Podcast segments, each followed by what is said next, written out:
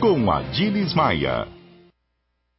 Oi, Adilis, bom dia. Olá, bom dia, Cláudia, bom dia, ouvintes. Adilis, qual que é o assunto que a gente vai falar hoje? Hoje a gente vai falar sobre a importância de descentralizar as informações. Hum, de, de, que forma? Quando a gente faz a gestão, Cláudia, muitas vezes, o que, que acaba acontecendo? As pessoas que têm a presença, né, figura de autoridade, de liderança dentro da empresa, acaba muitas vezes centralizando muitas informações hum. nela.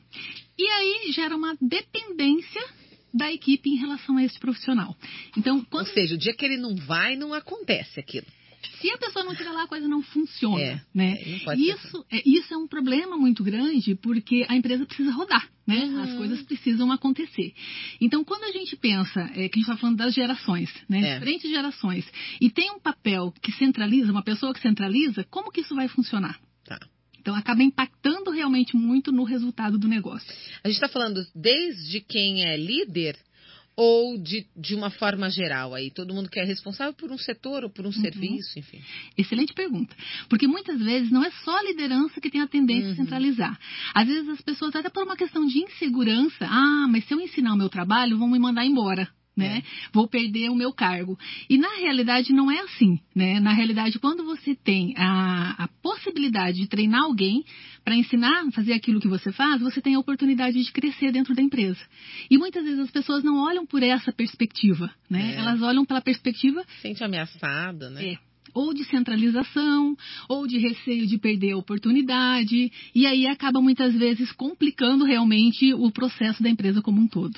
Tá, mas de que forma descentralizar, sabendo exatamente o que, que eu preciso passar de informações? O que, que é importante tá. o outro saber? Ok, acho que a primeira etapa é ter a, o desenho dos processos, né? a clareza uhum. do que precisa ser feito, porque não é só delegar, é delegar com qualidade. Né? Então, a primeira questão é mapear o que precisa ser feito e como isso precisa ser feito.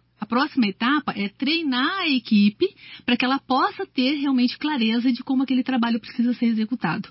Então, se a pessoa não tiver essa clareza, vai delegar, vai dar errado, e aí a pessoa vai, viu? Não, ninguém faz melhor como uhum. eu. Ninguém faz tão bem quanto eu. É. E aí volta a centralizar novamente. Então, é um caminho de profissionalização que precisa ser feito para que realmente o delegar, o descentralizar seja efetivo, né? que realmente gere resultados. É, e, e, essa questão assim, ai, ninguém faz igual a mim, não faz mesmo, né? Não faz. Cada um, cada um é diferente. Não, é tipo, é tipo digital, né? Sim, cada um tem a sua. Cada um tem a sua. Mas claro que a gente precisa compreender que numa estrutura que está profissionalizada, Cláudia, existem processos padronizados.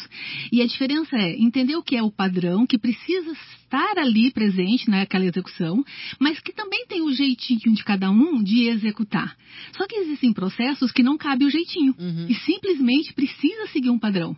E existem algumas atividades, alguns trabalhos que sim, que cabe uma flexibilidade, que cabe o jeito, e é exatamente isso que encanta o cliente, que daí é o que a gente chama da humanização dentro do atendimento, ou dentro da gestão, ou dentro da execução.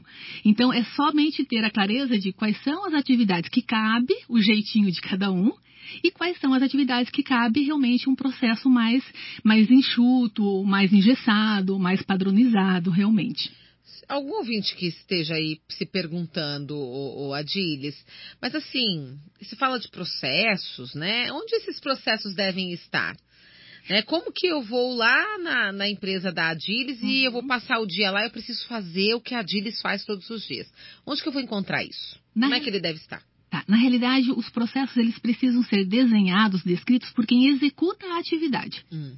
Em conjunto, muitas vezes, com uma consultoria, quando isso não tem né, essa, essa expertise interna, contrata-se um profissional que possa assessorar a empresa no desenho, tanto dos fluxos, os fluxos são aquelas caixinhas, né, são as etapas que passa a execução da atividade. E o detalhamento, que é o procedimento operacional padrão, é o detalhamento do que e como deve ser feito dentro de cada uma daquelas etapas. Então, quando isso está descrito, você tem mais segurança, inclusive na própria perenidade do negócio. Porque às vezes tem assim, ó, só uma pessoa dentro da empresa que sabe executar aquela atividade. Aí a pessoa vai embora. E aí, o que, que acontece? Ficou doente. Ficou doente. Então, é, esse é o olhar que precisa ter. Então, é construído em conjunto com quem executa as atividades. E aí, uma coisa que a gente tem falado bastante aqui é o olhar da melhoria contínua. Então, precisa ter um olhar de como que eu posso melhorar. Porque não é porque o processo é feito assim a vida inteira que ele tem que ser mantido dessa forma pro resto uhum, da vida. Uhum. Então, esse aspecto de inovar, de melhorar, de otimizar, de ver se está funcional ou não, ele é fundamental. Né? E isso quem pode fazer? O colaborador que está lá na ponta, muitas vezes o gestor, e aí em conjunto com as pessoas envolvidas, inclusive com o cliente que muitas vezes dá um feedback bem importante nesse sentido. É, você sempre fala dessa gestão participativa, né? Da pessoa, das pessoas também participarem, darem a sua, a sua, opinião, mas mudar aquele processo ali na hora não é bacana, né? Tem que ser discutido antes. Tem que ser alinhado antes, porque uhum. às vezes a pessoa vai decidir uma mudança que não está alinhado com a cultura da empresa ou com o que foi vendido para o cliente. Uhum. Então não é não é que cada um vai mudando do jeito que acha que deve. Que não, deve. tem que ter. Um, um, alinhamento em relação a isso, né? Tá certo. Adilis, muito obrigada e até a próxima. Sucesso a todos. 11 h